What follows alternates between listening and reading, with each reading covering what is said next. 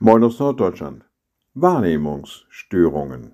Naja, manchmal hat man so Störungen in seiner eigenen Wahrnehmung. Dann sieht man Dinge und bewertet sie völlig falsch, dann hört man Dinge und nimmt irgendwas an und reagiert dann auch schon. Und da muss man anschließend sagen, also in meiner Wahrnehmung war ich irgendwie nicht so up-to-date. Ich äh, habe da irgendwas hineininterpretiert, ich habe etwas vermutet, ich habe etwas bewertet und nein, das war vielleicht eine Wahrnehmungsstörung. Manchmal ist auch der Blick auf sich selbst etwas gestört oder zumindest anders, als er von außen, als wir von außen gesehen werden. Manchmal sind wir vielleicht von uns so überhaupt nicht überzeugt, weil wir kennen uns, wir kennen unsere Gedanken, wir kennen natürlich jeden kleinen unserer Fehler und wie wir so nach außen wirken, das nehmen wir schon gar nicht mehr wahr.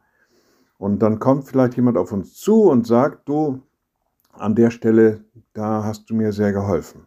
Oder hier oder da warst du mir ein großes Vorbild. Oder deine Haltung, die bewundere ich aus der einen oder anderen, aus dem einen oder anderen Grund.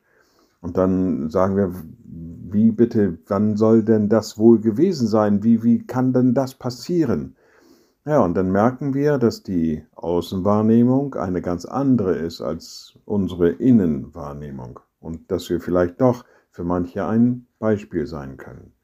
Von einem solchen Beispiel berichtet Jesus Christus in seinen Abschiedsreden. Im Matthäus-Evangelium steht von einer Geschichte, wo er sagt: Ja, ich bin krank gewesen und im Gefängnis gewesen und ihr seid zu mir gekommen.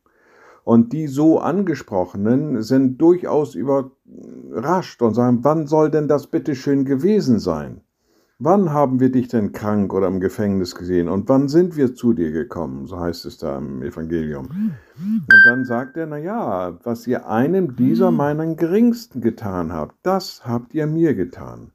Also hier ist die Wahrnehmung derer, die Gutes getan haben, in diesem Gleichnis, in diesem Beispiel, eine durchaus andere, als die sie von sich selber haben.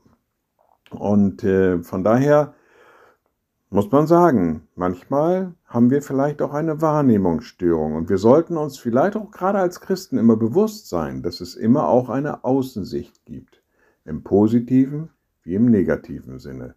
Also machen wir uns frei von Wahrnehmungsstörungen. Liebe Schwestern und Brüder, ich lade Sie ein zu einem kurzen Gebet und anschließend zu einem gemeinsamen Vater unser. Allmächtiger Gott, guter himmlischer Vater, du hast uns in diese Welt gesandt, für dich zu zeugen, von deiner Liebe zu berichten, von deiner Gnade immer wieder neu ein Zeugnis abzulegen. Und wir bitten dich, gib du uns eine rechte Sicht auf das, was du an uns, durch uns und mit uns tust, und lass uns die Wirksamkeit deiner Liebe in dieser Welt immer mehr befördern. Und wir beten gemeinsam, unser Vater im Himmel dein Name werde geheiligt, dein Reich komme, dein Wille geschehe wie im Himmel so auf Erden. Unser tägliches Brot gib uns heute und vergib uns unsere Schuld, wie auch wir vergeben unseren Schuldigern. Und führe uns nicht in Versuchung, sondern erlöse uns von dem Bösen. Denn dein ist das Reich und die Kraft und die Herrlichkeit in Ewigkeit. Amen. So seid gesegnet, bleibt behütet und bleibt gesund.